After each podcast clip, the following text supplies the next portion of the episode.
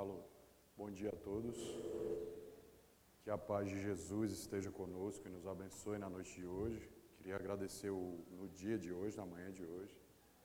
Queria agradecer o meu irmão André por ter me feito o convite, estar aqui com vocês no Atual pela primeira vez. Né? Uma casa aqui com estrutura fantástica, né, para que possamos desenvolver os nossos trabalhos.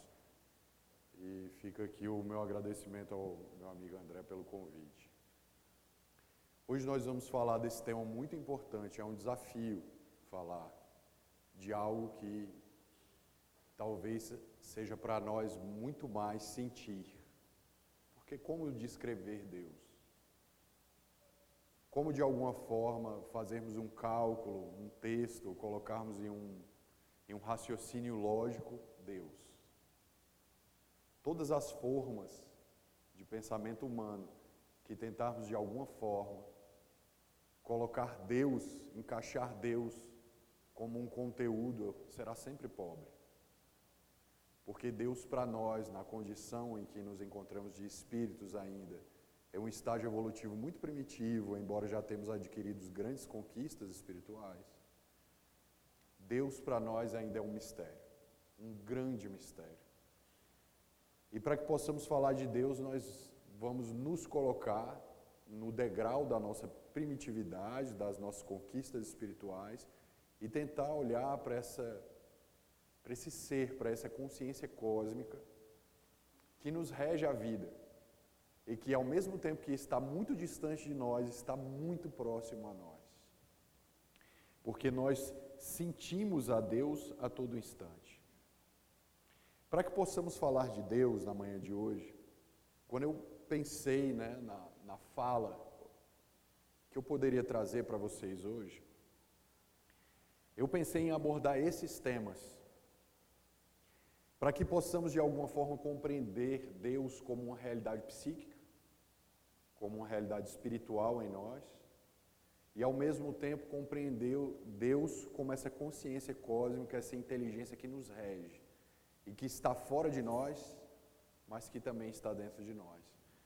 Então nós vamos abordar esses temas Vós sois deuses, a sombra, a projeção psicológica, a lei de adoração que está inserida no livro dos Espíritos, o Deus como, como projeção, que é o Deus que nós encontramos durante toda a nossa trajetória histórica, e o Deus real, que aparece para nós com a chegada do Espiritismo.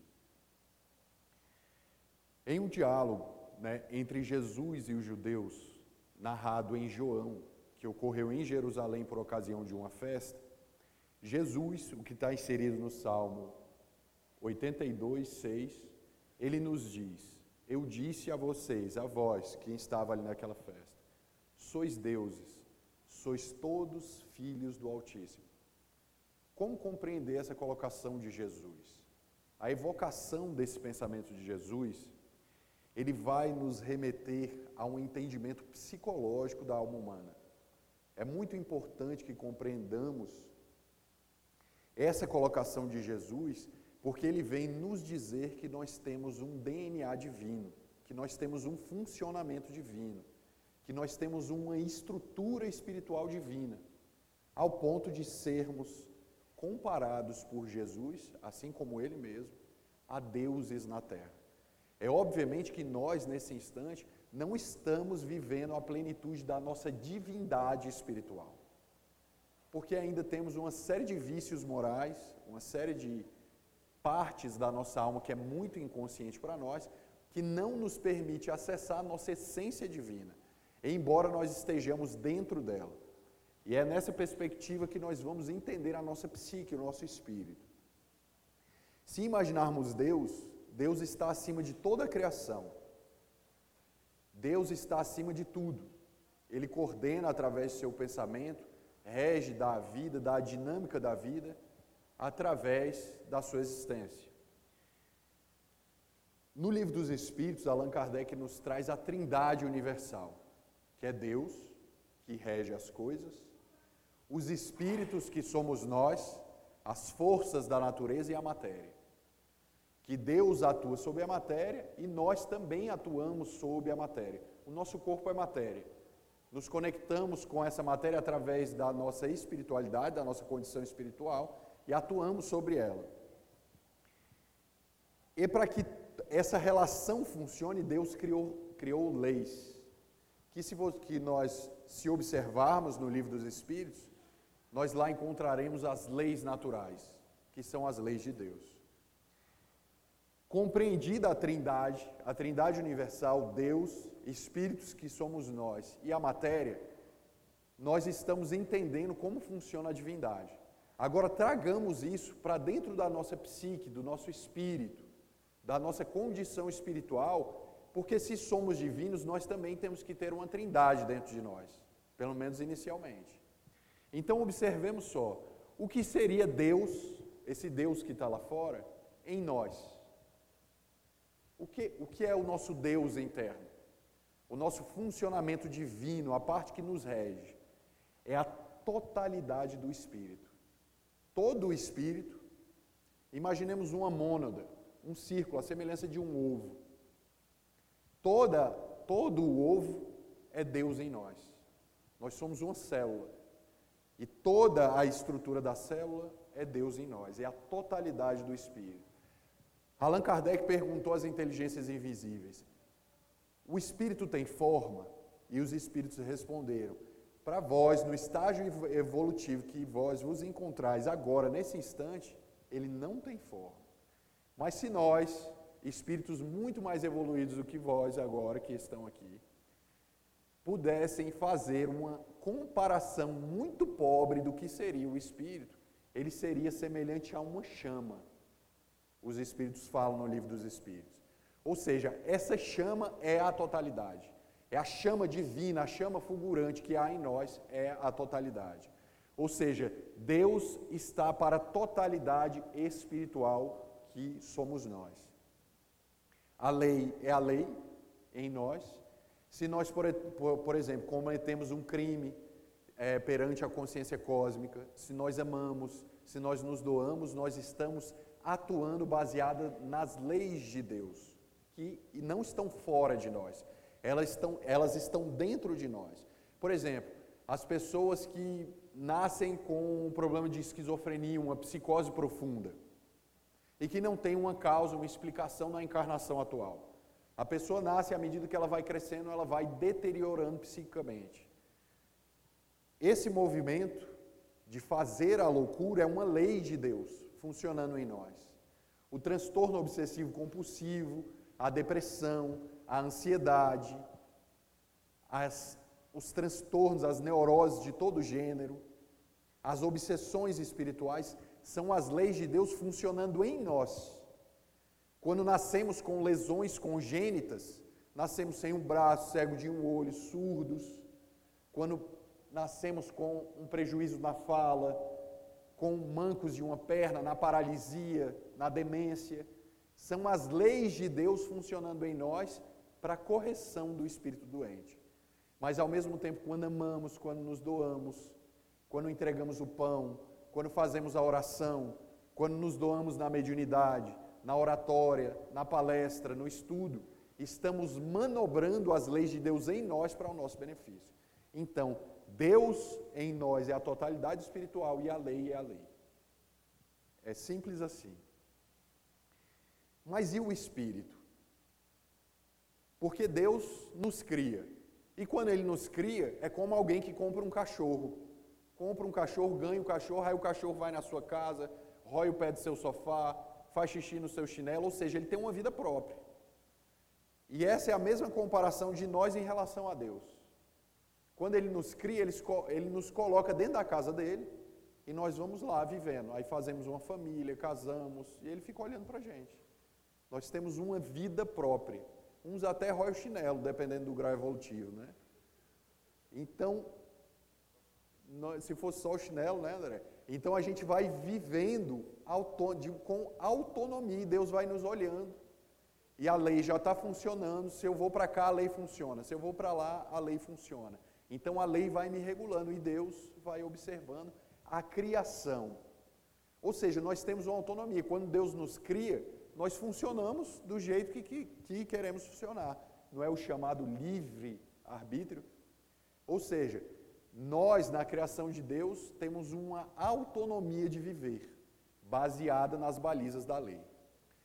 E o que seria essa autonomia dentro de nós? Joana de Ângeles nos fala que nós temos várias personalidades. Se nós formos estudar a série psicológica Joana de Ângeles, ela vai nos dizer que nós temos subpersonalidades autônomas. Ou seja, é como se existissem vários seres dentro de nós. Então, os espíritos, ou seja, nós na criação, estão diretamente na proporção das nossas personalidades dentro de nós. Percebe o mapa da alma? Deus, a totalidade, e os seres dentro de nós. Exatamente como a trindade universal. Ou seja, quando você teve uma encarnação na vida passada, essa encarnação está aí vivendo dentro de você, porque na realidade nós somos um pedaço dentro de nós. Eu, Daniel aqui, o André que está ali sentado, ele é só uma versão das muitas que ele já teve. É como se nós fôssemos uma ilha no oceano da alma. E nós temos um arquipélago, várias ilhas dentro da alma. Então imagina todas as encarnações que você já teve, todas elas. Imagina que essa sala é um espírito, as paredes é um espírito, a totalidade. E cada um de vocês aqui presente foi uma encarnação desse espírito. Olha só para você, você é uma riqueza. Você vai para a sua casa, vive, tem o seu estado de humor. Ou seja, olha só quanta riqueza eu tenho dentro de mim, na quantidade de personalidades que eu tenho dentro de mim. Aí você acorda, uma hora está mal-humorado, outra hora está mais triste, outra hora quer rezar. Ou seja, é a consciência central, se nós pudéssemos fazer a comparação, nesse espírito aqui, eu sou a consciência encarnada e vocês é o meu inconsciente. Eu sou a parte dessa totalidade que está aqui na sala, encarnado. Ou seja, eu sou o subcentro da consciência. Porque a consciência total é a sala. Eu sou um pedaço dessa consciência que está aqui falando com vocês. E vocês são todas as minhas encarnações. E de repente alguém levanta daí e vem aqui e fala no meu ouvido. O André levanta e fala no meu ouvido. Eu vou mudando meu humor. Ou seja, é o meu microcosmo dentro de mim. Eu tenho muitas personalidades e vocês também. Ou seja, os espíritos para o universo estão na mesma proporção das subpersonalidades que carregamos em nós. E a matéria? André Luiz nos ensina: pensamento é matéria. Se formos olhar em mecanismos da mediunidade, André Luiz assevera: pensamento é matéria.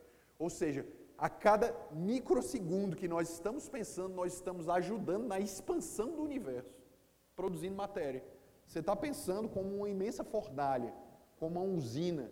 Você pensa e produz matéria, imprime no fluido cósmico universal pensamento e pensamento é matéria.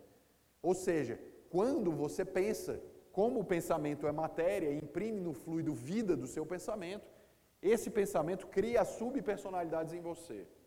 Um exemplo disso para que a gente possa ficar mais claro. Ivone Pereira do Amaral que escreveu Memórias de um Suicida.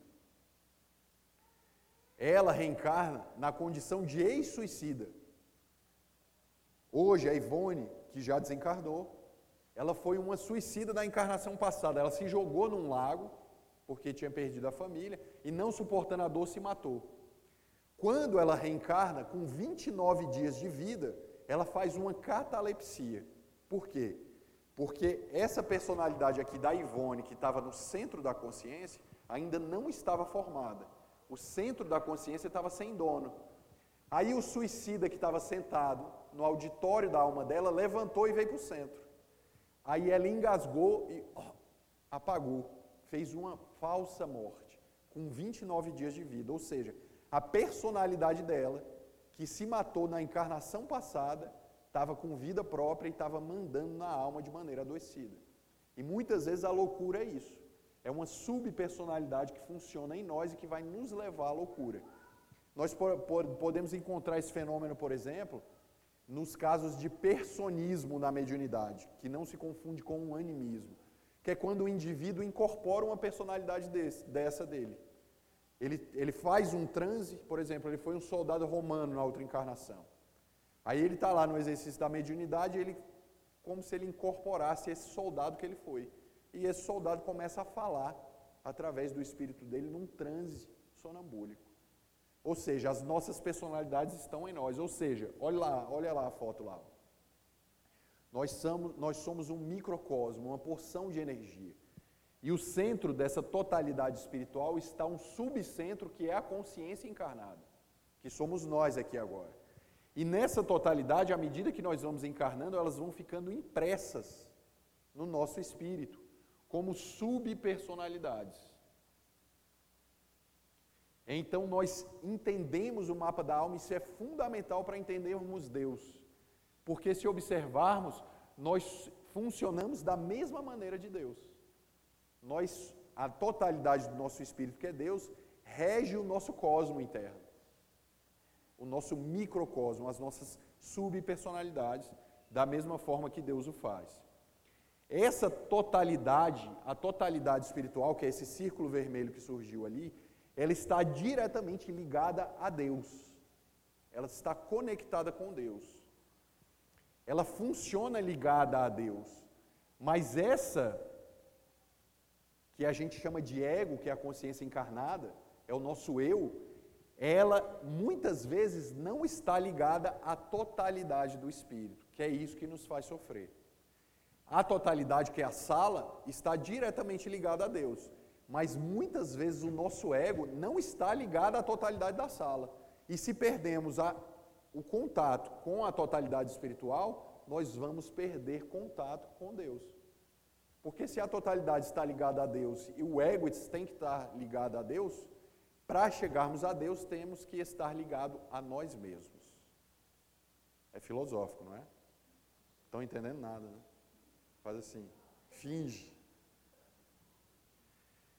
À medida que a gente vai fazendo, por isso que quando a gente lê Joana, ela fala assim para a gente: autodescobre-te, entra em contato com a tua essência divina, entra em contato com a totalidade espiritual que Carl Gustav Jung chamou de self. Entra em contato com a totalidade divina, porque aqui estão todas as tuas potências espirituais. E se você entrar em contato com a totalidade espiritual, você vai estar em conexão com Deus. Porque a tua totalidade está em conexão com Deus e ela nunca se separa de Deus. Porque ela funciona baseada na lei. E o ego vai se separando dessa totalidade, porque o pai ensina, ensina de uma forma, a mãe ensina de uma forma, o centro espírita ensina de uma forma, e que muitas vezes não é a forma que Deus quer. É a forma que a sociedade quer, e é assim que se forma o ego. Então toda a evolução espiritual passa por uma mudança moral, mas não é numa moral de ser moralista bonzinho. Na realidade é uma mudança moral de pensar com o pensamento de Deus. Porque essa totalidade é Deus em nós e ela funciona desse jeito, como Deus quer. Então muitas vezes o ego quer uma coisa que a totalidade não quer. Aí ela faz você cair em depressão, cai ter um toque, faz você ter um transtorno de pânico para trazer o ego de volta para a conexão com a totalidade. Faz sentido ou não? E à medida que o indivíduo vai vivendo, tudo que é impresso na totalidade espiritual dele fica inconsciente para ele, fica desconhecido para ele. Ou seja, todas as suas virtudes, todo o conhecimento que você tem, você não está acessando agora, em totalidade. Você está acessando só um pedaço. Então surge o que nós chamamos de inconsciente. As paredes da sala é inconsciente para nós. É como se essa sala tivesse escura, totalmente escura, e nós entramos, entramos ali por aquela porta com a lanterna na mão. Aí entramos na sala e vamos iluminando aqui, ó, tem um lado meu aqui, só que a lanterna é pequena. Ela não consegue pegar toda a sala. Nós estamos com a lanterna na mão, nos conhecendo nessa imensa totalidade que somos nós. Jesus acendeu o interruptor. Essa é a diferença. Nós estamos com um flashzinho só de luz nos conhecendo. Jesus foi lá e ligou a luz da sala. Ele é o ser consciente. Ele não tem inconsciente. Tudo para ele é um ser vivo e conhecido. Essa parte do Daniel, eu imagino que isso aqui é o meu espírito. Vocês estão no meu inconsciente. Eu sou a consciência encarnada. Como eu não os conheço, vocês são inconscientes para mim. Eu não sei quais são todas as minhas personalidades que dormem em mim. A essa estrutura, a psicologia deu um nome de sombra. Mas não porque é algo negativo, mas é porque é algo que eu não conheço. Existem coisas negativas aí. Mas há algo, mas, mas o termo correto, a ideia de sombra, é o desconhecido, está na sombra. O flash da minha lanterna não alcança todo mundo. Então o que tá, não está na luz está na sombra. E se está na sombra, está no escuro, eu não estou vendo. Então eu não conheço. Ou seja, à medida que eu vou vivendo, eu vou formando uma sombra. E como que funciona a sombra? Olha só a sua sombra, você no máximo vê ela de, de relance. Você não consegue virar e ficar de frente a frente com sua sombra, cara a cara com ela. Você vai andando, ela te acompanha, é ou não é? Ela está aqui, seguindo seus passos e tal, e você olha aqui, ó, você vê um pedaço dela, mas não vê ela todo. Não tem como encarar a sombra face a face. Aí Deus, na sua sabedoria, já sabendo que nós não temos ainda a capacidade de virar igual o exorcista, para ver a sombra, ele criou um mecanismo muito interessante na alma, chamado projeção. Ou seja, eu preciso chegar na frente de um espelho. Ah, olha aqui minha sombra que está aqui atrás de mim. Ó. E quem é esse espelho? O mundo. O mundo. Aí eu olho para o André, nossa, esse, André é meio chatinho, né? Ele fica querendo mandar nas coisas aqui e tal. Ou seja, eu estou me vendo no André, porque eu não conheço o André. Ele vira um espelho da minha personalidade. Minha sombra sai no André. Ele vira um espelho. Porque se você for conhecer o André, é uma pessoa boa, dedicada, escreve jornal espírita. Né? Está aqui no centro, dando palestra, organizando as coisas, ele não tem nada de chatinho. Ou seja, eu estou me vendo nele. Ele vira o meu espelho. Aí eu vou assistir um filme. Quais são os filmes que eu gosto? Filme de terror, de sexo, de violência. Aí, olha ali meu lado. Se você chegar na minha casa e olhar para as prateleiras dos meus livros, você não vai saber o que eu penso? Se você olha lá e vê um monte de revista pornográfica, você vai concluir o quê? Que eu sou sensualista. Ou seja, as coisas que eu faço, que eu vivo, eu me projeto nelas. Elas são o espelho. E foi assim que Deus escolheu para trazer a consciência da sombra. Olha como é que ela funciona lá, olha lá para a figura, né? Eu acredito que eu não tenho nada disso, porque o problema está nos outros, né? Aí eu vou interagir com os outros, fulano é chato, não gosto, vou trocar de centro, meu marido me dá trabalho, esse filho que não presta, aí eu saio criticando todo mundo. Aí o que é que está atrás de mim? Minha sombra, que eu não conheço. E ela está no espelho da vida. Eu posso me projetar em qualquer coisa, numa pessoa, num livro, num filme. O que é que é um quadro? Um quadro pintado? É a projeção de uma alma. Saiu um conteúdo. Você olha que tem quadros que você olha, você já fica melancólico. Ou seja, você está acessando a alma do pintor. Você olha para aquilo, você já vê, nossa, esse quadro aí é meio terrível, né? Aí você vai ver a personalidade do pintor, ele era suicida, depressivo, se matou e está lá na obra lá, projetado. Ou seja, se você mostra um dia de sol, o depressivo levanta, ele fala: Nossa, o dia está psicamente cinza, o dia está lindo, mas para ele está cinza. Porque ele vê o que ele carrega dentro dele, no estado, no momento. Porque nem sempre a depressão é uma coisa mórbida, ela muitas vezes pode, pode ser um, um espaço de elaboração da alma. Então, se você mostra para o pessimista uma rosa, ele só vê os espinhos, ele não vê a rosa, ele vê os espinhos. Ou seja, a gente vê o que a gente é. A gente lê o mundo da forma que a gente é. As pessoas olham para a política, não, é uma catástrofe, o Brasil vai acabar. E por, ou seja, tem uma catástrofe aí dentro de você. Né? É o copo meio cheio, meio vazio. Né? O que, que você está vendo? E o que você está vendo, você está projetando. Então a projeção funciona assim: a gente projeta a sombra que eu não encaro. Eu preciso de um espelho. E Deus sabia disso. Então ela fica inconsciente para nós e essa imagem, né, ela é energia, ela é uma personalidade que está em nós, é uma energia afetiva. Então ela se aparta de nós e fica inconsciente para nós, olha lá. Ó. Ela fica no inconsciente lá, aquela sombra guardada. E à medida que eu vou interagindo com o mundo, eu vejo ela no mundo, refletida no mundo. Olha lá a figura lá. Eu vejo ela no mundo. Aí você, mas Daniel, o que você está falando isso para mim? O que, é que isso tem a ver com Deus? É isso que a gente vai entender agora. Então, a sombra, que é inconsciente para mim, ela sai nas pessoas que eu me relaciono, na minha vida, sai em tudo. À medida que eu vou me conscientizando, eu vou me libertando de mim. Porque eu desligo as projeções. Só que em mim, como a gente já viu na Trindade Universal, tem um aspecto divino em mim. Ou seja, eu não só projeto coisa ruim, eu projeto também coisas boas. O conteúdo das minhas projeções pode ser algo muito divino, algo muito iluminativo.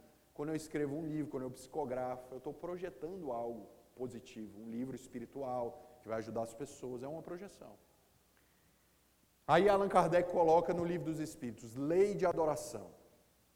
Ele diz assim: todos nós temos um desejo, uma ânsia, um instinto irrefreável de adorar alguma coisa.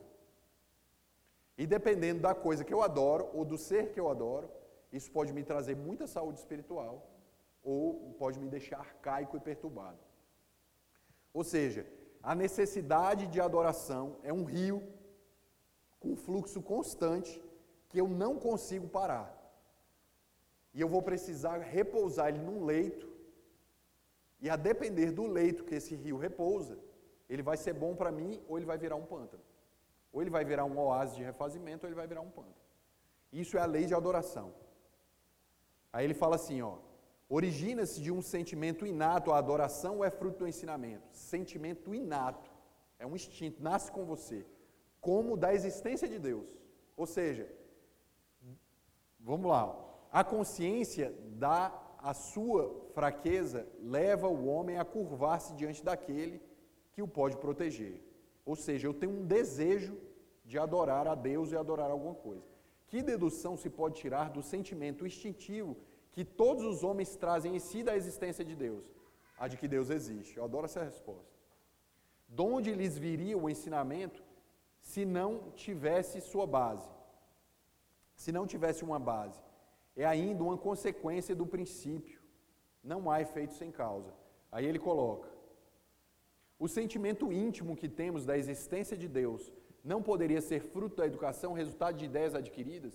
Se assim o fosse, por que existiria em vós selvagens? Se a gente vai no índio, todo índio tem um Deus. É o Deus do trovão, o Deus da água, o Deus do. Ele tem. Às vezes um animal é um Deus para ele. Mas a lei de adoração está funcionando. Ela só está escoando para a imagem que ainda não é a imagem real. É uma projeção do divino. Então nós vamos entender isso agora. Quando nós por que, que o Espiritismo não tem imagem? Por que, que o Espiritismo não tem líder como um Papa, um pastor, um santo religioso? Por que, que nós não temos rituais? Porque tudo isso é projeção da minha energia. Quando eu rezo para um santo de barro que me cura, na realidade eu estou ativando o meu divino projetado na imagem. Quando eu coloco um patuar, e acredito que aquele patuar está me protegendo, na realidade eu estou ativando o meu divino em mim que eu acredito ser o patuá, projetado no patuá. Não é o patuá. O colar, a imagem. Ou seja, o que é que o Espiritismo fez? Ele pegou e fala assim: ó, toma teu tesouro, meu filho. Tudo que você está vendo fora de você é teu. É o teu Deus interno. O que você acredita que está nessa imagem de barro é seu. Você pode se curar. Inclusive, todas as imagens de Deus que você viu durante a história era você mesmo. Porque você ainda não me conhece. Era o teu lado divino projetado. Ou seja, quando eu faço isso, a energia sai das coisas e volta para mim. E isso é bom, mas também pode ser ruim. Porque quando a energia é ruim, eu vou ter que arcar com ela. Aí eu posso adoecer. Eu não vou entrar nesse ponto hoje, que é muito complexo, para a gente não perder o foco de entender Deus. E como que funciona esse Deus que eu não conhecia? Olha para a mitologia, para o politeísmo. Nós temos Zeus, Afrodite, Hermes, todos os deuses da mitologia, que na realidade são que projeções da nossa alma. Olha a lei de adoração começando a funcionar. Ou seja, eu tinha o politeísmo pagão. Olha só como é que era a estrutura da alma antes, ó, que a gente olhou. Olha só isso aqui, ó. Olha aquelas luzes ali. Imagina que o politeísmo é a projeção de cada uma daquelas bolinhas ali. Ó. Ali eu tenho Zeus, eu tenho Afrodite, eu tenho Hermes, Deus da guerra, Deus, ou seja, são potências da minha alma que está projetado lá fora. Eu não me conhecia. Aí, nessa ânsia, criou a mitologia. É, a, é uma das, que não é a primeira, mas eu trouxe ela porque ela é bastante conhecida. É uma das primeiras versões do divino para a gente, da divindade, que eram vários deuses e eram projeções das nossas potências espirituais. Olha como é que eram esses deuses. Ele engoliu, ele tinha um filho, engoliu o filho, o filho casava com a mãe, aí a mãe ia, aprisionava a filha, aí daqui a pouco ele ia, castrava o pai, matava o pai. Parece com a gente ou não parece? É igualzinho. Ou seja, é as nossas potências que estavam ali projetadas em imagens. Ou seja, a projeção ela não só é para fora de nós. Quando você, se eu falo assim, ó, feche o olho e imagine uma flor. Cada um vai pensar uma flor aí de um jeito. Você está projetando na imagem que está dentro de você. Quando você vai fazer psicoterapia, aí você fala assim: ah, minha mãe, porque minha mãe é, é terrível, ela fez isso comigo, papapá. Como é que é a sua mãe? Fala da sua mãe para mim. O que, que, que você acha que sua mãe pensa de você? Aí a pessoa começa a descrever a mãe interna dela. É a mãe psíquica, que a gente chama de complexo materno. Aí ela começa a acessar a energia da mãe que não existe lá fora, é a mãe projetada dentro dela. Ou seja, quando nós imaginamos, quando nós temos um sonho, nós estamos projetando a nossa alma na energia. Ou seja, a projeção ela escoa para fora e escoa para dentro da casa. Ela pode acontecer também para dentro de nós. Ou seja, o que eram os deuses? Eram imaginações e na imagem eu me projetei. Aí saiu os meus conteúdos. Aí depois, depois que cansou a mitologia, foi desgastando o politeísmo, aí apareceu um segundo Deus, que é o Deus do Velho Testamento, Javé ou Iavé. Aí todas aquelas aqueles círculos de luz se condensaram em uma única imagem. Aí eu comecei a me projetar em um único Deus. Mas esse Deus ele era ambivalente, porque ele era bom e era ruim. Aí ele falava: oh, se você não me fizer uma oferenda, eu acabo com sua colheita. Parece com a gente. Né? Ele amava, mas era um Deus condicional. Ou seja, era um Deus que tinha sombra, o lado negativo, repousava nele, e ele também era um Deus que tinha o amor ali. Ou seja, os meus dois lados estavam projetados nessa figura de Javé, o meu lado divino. Ou seja, aí ele era um Deus melindroso, que se encolerizava, ele ficou bravo com Adão e Eva, expulsou os dois. Falou agora, ó, você que é mulher vai ter que servir fulano. E ele era nervoso. Era um Deus nervoso. Ele era todo nervosinho, parecido com a gente. E esse era Yahvé, ou Javé, que era também uma projeção da nossa alma. Era uma projeção de um aspecto nosso, uma imagem que foi criada por nós e que nós projetamos os nossos conteúdos ali. Aí é o momento que aparece Jesus. E Jesus vem cumprir a mesma função do Espiritismo. O que é que ele faz? Como um psicoterapeuta, ele fala: Meu filho, esse Deus que você pensa não existe, ele é você aí te devolve Javé para você. Ele devolveu. Isso é teu, segura aí que é teu. O Deus, aí ele começa a apresentar pela primeira vez na história o Deus real. Deus é amor. Deus não tem uma mácula sequer de maldade, perturbação. Porque se assim fosse, já não seria Deus. Aí a gente ficou perdido. Porque na hora que Deus devolve para a gente a nossa sombra que estava projetada, e coloca lá fora uma imagem que eu não posso me projetar, o que é que ele fez? Ele cobriu o espelho. Aqui você não vem. Aqui, esse Deus aqui você não vai macular. Ali agora, o que é que eu vou fazer para sair o meu mal? Para onde eu vou colocar meu mal? Já sei, vamos criar o demônio. O demônio vai ser a parte ruim da minha vida. Aí eu crio a imagem do demônio e começo a colocar tudo na conta dele. Projeto no demônio. Foi um, um segundo aspecto da projeção. Aí pronto, aí eu criei um, um conjunto de forças, um Deus de amor e um demônio que era a minha projeção. O Deus de Jesus era real, mas o demônio ainda era uma projeção minha. Aí eu me acomodei, porque eu não tinha mais livre-arbítrio. Se eu errava, era culpa do demônio. Se eu traía a esposa, foi o demônio que me tentou. Se eu roubava dinheiro, foi o demônio que me. Ou seja, eu não tenho uma responsabilidade, não tenho livre-arbítrio. O demônio que eu acho que está lá fora, que sou eu mesmo, Está me perturbando e eu não tenho mais que escolher, ele está me cutucando ali. E enquanto isso, Deus ficava olhando. Enquanto isso, eu vivia bem, porque quando a, a, enquanto o lodo estava lá fora, eu não sujava as mãos. Eu ficava tranquilo. Aí veio uma chamada igreja. Aí a igreja começou a corromper a imagem de Deus novamente, que foi levantada por Jesus. Aí ela fez uma inquisição, ela matou pessoas em nome de Deus, crucificou muita gente, perseguiu, e Deus começou a virar um Deus despótico. A gente começou a projetar de novo em Deus, descobriu o espelho e começou a se ver de novo nessa figura de Deus. Aí a gente cansou. Cansou dessa corrupção toda da igreja de Deus e a gente falou, ó, acabou, eu vou, eu vou quebrar esse espelho, essa imagem, não quero mais esse Deus. Isso começou na França, não quero saber mais desse Deus. Aí começamos a abrir mão de Deus. Só que Deus em nós é um rio que não para de correr. Não tem como abrir mão dele. Se você abre mão de Deus, ele te pega. De todas as formas, ele vai se realizar em você. Aí surgiu os materialistas falando: Ó, oh, esse Deus dessa igreja aí, eu não quero saber disso. Eu não quero saber desse Deus que mata e assassina, e muito menos desse demônio que é a criação da cabeça desse povo. Agora a gente vai seguir o barco e quem vai orientar a gente vai ser a ciência.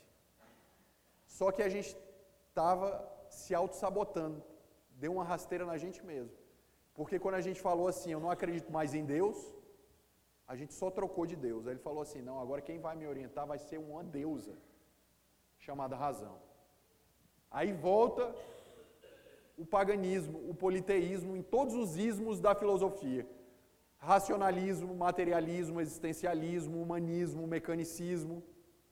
Todos os ismos da filosofia são um retorno dos deuses do politeísmo da mitologia, projetados numa nova versão. Aí quando a gente falou, não, Deus morreu, a gente já estava já com outro Deus controlando a gente. Não tem como evitar. Ou seja, nós nunca tivemos na história um dia sequer que nós não tivemos um Deus.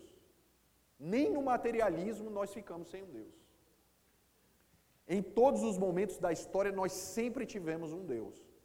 Então, se nós inevitavelmente vamos ter um Deus, nós temos que escolher o Deus certo para adorar porque senão nós vamos ficar doentes. E qual foi o resultado desses ismos da filosofia? O suicídio, o materialismo exacerbado, a depressão, as perturbações psicológicas o homem saiu do campo protetor, acabou com o demônio, acabou com Deus e o lodo uf, escoou, escoou para dentro de casa. E ele começou a ficar doente, o homem começou a ficar doente. Os deuses retornam, os deuses retornam no, no, no pensamento filosófico, nós ficamos com a deusa razão, a deusa humanista, a deusa existencialista, a deusa materialista, nós ficamos com uma série de deuses. E quando isso começou a entrar em decadência, aí os protestantes falaram assim: não, ó, traz Deus de volta, bota, traz Deus de volta, traz também um demônio que a gente precisa dele para manter a saúde, e vamos dosar esse negócio. Né? Deixa a ciência descobrir o que Deus fala na física, na química, mas vamos deixar Deus e o demônio aqui junto da gente, porque a gente precisa deles. Aí Deus volta. Só que aí, esse era o Deus do Velho Testamento de novo. Era um Deus ainda muito colérico, muito. Aí ele voltou, apareceu de novo. Aí aparece um homem, Hippolyte Leon Denisard Rivai, que escreve o Livro dos Espíritos e a Gênese, que é o livro que nós estamos estudando hoje e resgata o Deus apresentado por Jesus. Ele escreveu um capítulo em cada obra dessa dedicada a Deus. E tudo que ele coloca lá é não humano. Quando Allan Kardec faz isso, na consolidação do Espiritismo, nós descobrimos que o nosso Deus é um Deus histórico, que é um espelho do que nós somos, e que nós nunca tínhamos sentido ou experimentado Deus como nós estamos experimentando agora, com tanta realidade espiritual embora isso ainda possa ser corrompido. Então, quando Allan Kardec faz isso, ele arrebenta a projeção, fala: Você é um ser divino, você tem um aspecto sombrio que é muito divino, e nós também temos um Deus. E você, esse espírito imortal, está conectado com ele, ele não tem nada de humano. Todos esses deus, Deus e deuses aí para trás que você acreditou, era um pedaço seu, que você acreditava ser seu. Quando Allan Kardec faz esse movimento, ele quebra os espelhos, ele vai quebrando os espelhos, ele vai arrebentando essas projeções, e à medida que essa energia vai voltando para a gente, isso tem um efeito. Porque aqueles que estavam prontos para receber tanto a divindade quanto a parte negativa da sombra, evoluíram, se tornaram homens santos. Mas nós começamos a adoecer. E é por isso que hoje nós vivemos as crises de depressão, suicídio, uma série de situações, inclusive os espíritas, porque nós não estamos dando conta da nossa própria sombra. Mas aí o Espiritismo, baseado em Jesus e na bondade de Deus, foi bom. Quando você não estiver dando conta de você, você vai tomar passe.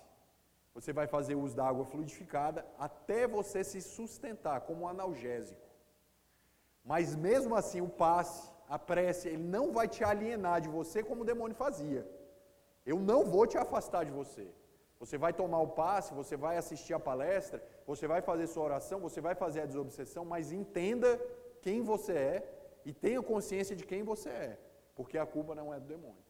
Ou seja, o Espiritismo entregou a nossa sombra na mão nossa, e quando ele faz isso, nós passamos a ver Deus, ou a sentir Deus, que é muito melhor, na magnitude que ele merece ser sentido e acabamos com a projeção.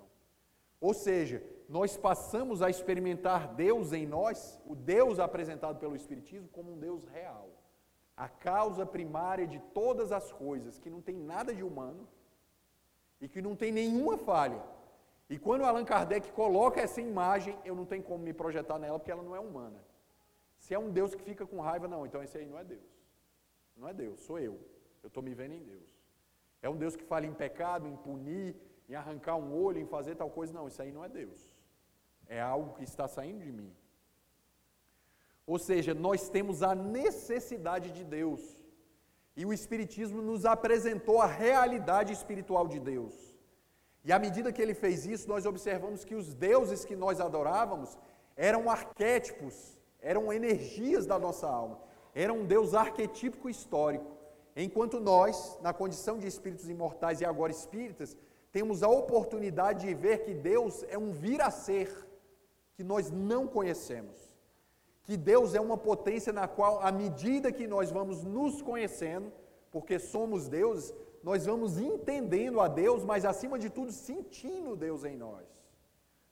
Porque quando nós sentimos, Deus faz muito mais sentido do que explicar logicamente a Deus.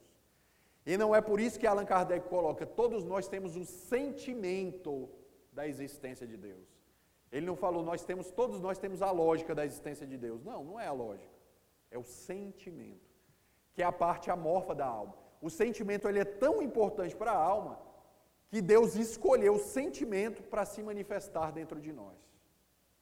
De tão importantes são os sentimentos na alma. Então todos nós temos um Deus.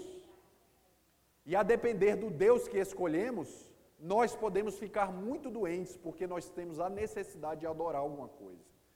O Espiritismo nos apresenta Deus como uma realidade espiritual e cósmica, não humana. Enquanto nós, na condição de espíritos arcaicos, nós vamos, quando esse Deus é inconsciente para nós, colocando deuses no lugar dele. Qual é o Deus do alcoolista? O Deus do álcool. O Deus do sensualista? O Deus do sexo. Ele já adora alguma coisa. Qual é o Deus do sedento de poder? O dinheiro, a competição. Ele já tem um Deus. Qual é o Deus do ateu? O próprio ego. Eu trabalho com psicologia e eu sempre quis atender um ateu para saber como é que o ateu pensava o mundo. Porque eu não sou ateu, eu sou espírita, eu penso um mundo baseado na minha crença. E eu sempre quis entender a mente de quem era ateu. E eu observei que todos os ateus têm um Deus. Ele só não sabe disso. Quando ele não escolhe um Deus lá fora, ele se acha o próprio Deus. Porque Deus é uma força em nós irrefreável. E enquanto eu não crio uma imagem para depositar esse Deus lá fora, ainda que seja uma imagem de um eterno vir a ser, essa energia toma o centro da personalidade e eu fico num estado de inflação e acho que eu sou o próprio Deus. Ou seja, eu não tenho como correr de Deus. Quanto mais eu corro de Deus, mais eu me aproximo dele. Aí, para que ele me acorde, eu vou ficando doente para saber que eu não estou enxergando Deus na totalidade que ele merece. E à medida que eu vou compreendendo isso, Allan Kardec coloca que é Deus. Deus é a inteligência suprema e a causa primária de todas as coisas. Esse é o Deus real. Me explica isso. Eu não sei explicar. Eu só sei sentir. Quando eu oro, eu sinto uma coisa fulgurante dentro de mim, que eu não sei explicar. Quando eu peço para que Deus vigie meus filhos, para que Deus cuide do espírito doente que aqui adentra, falando, alucinado, que vele por ele, é uma coisa que vai muito além dos meus braços físicos. Eu sinto algo em mim. Eu não tenho como explicar Deus. Eu tenho tudo que eu falar de Deus será sempre pobre. Não será um risco preto e branco na infinitude do cosmos. Mas quando eu falo que eu sinto Deus em mim, aí eu me aproximo dele. Porque eu falo de um sentimento, de uma coisa sem forma. Eu falo de uma energia profunda que habita em mim, de um Deus eterno, infinito, imutável, imaterial, único, onipotente, soberanamente justo e bom, que é totalmente afastado dos deuses humanos que nós adoramos durante todas as nossas encarnações. Então, todas as vezes que nós pensamos em Deus, nós sentimos Deus em nós. Então, nós vamos compreendendo que o nosso Deus não é um Deus projeção, um Deus projetivo, como era no passado, não é um Deus histórico, que eram papéis na história, como foi apresentado na Bíblia, na mitologia. É um Deus não humano, bem diferente do Deus histórico e projetado. É uma consciência cósmica, um pensamento que tudo atravessa e rege. É um mistério que eu não consigo mensurar. É o eterno mistério. É uma realidade espiritual para nós. Esse é Deus. É o Deus pater mater. É o Deus que é pai e mãe. É um Deus que ao mesmo tempo está muito longe da minha concepção, mas que eu sinto tão próximo de mim na oração. Então, nos conectemos com Deus através do nosso autoconhecimento, para eliminando os espelhos da alma que estão fora de nós, nós passamos uma peneira, nos descobrimos na nossa divindade e passamos a adorar a Deus na realidade que Ele merece. Que a paz do Mestre Jesus esteja sempre conosco e nos abençoe.